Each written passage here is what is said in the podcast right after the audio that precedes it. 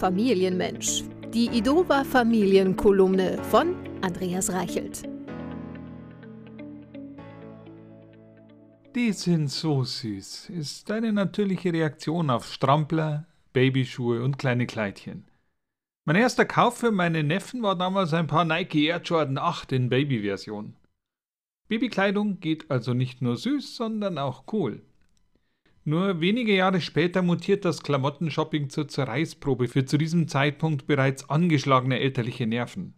Aus kleinen Prinzessinnen, die zu jedem Lebenszeitpunkt rosa tragen möchten, werden Jugendliche in Manga-Optik mit Cargo-Pants, die unentwegt irgendwelche Geräusche anhören, die sie vorsätzlich als Musik verkennen.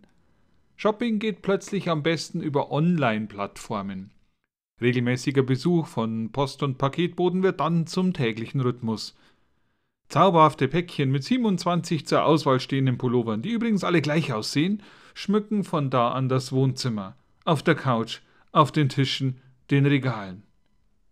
Ärgerlich ist nur, dass die anprobierten Klamotten nicht mehr in die Folie und das Paket zurückgelegt werden. Stattdessen liegt Cargo Black auf einer Verpackung mit der Beschriftung Skater Rock A-Style mitten in der Schuhschachtel von Winterstiefeln. Die Rücksortierung gestaltet sich schwierig, weil die vielen Zahlen auf dem Etikett nicht mehr einer Tasche zugeordnet werden können. Zudem weiß keiner mehr, welcher der 27 Pullis in Schwarz eigentlich Anthrazitgrau sein soll. Von der ökologischen Komponente ganz zu schweigen.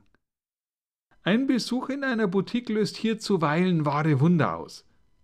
Das ist ja voll praktisch. Man kann alles vorher anschauen und gleich anprobieren, begeistern sich nun auch die Teenies. Ach was, so ist das, wenn das Notebook keine Rolle spielt beim Einkaufen, antworten die Eltern. Doch die Kids sind schon wieder in einer Umkleide verschwunden. Man kann ihre Stimmen durch den Vorhang hören. Weißt du noch, zu welchem Kleid dieser Bügel gehörte?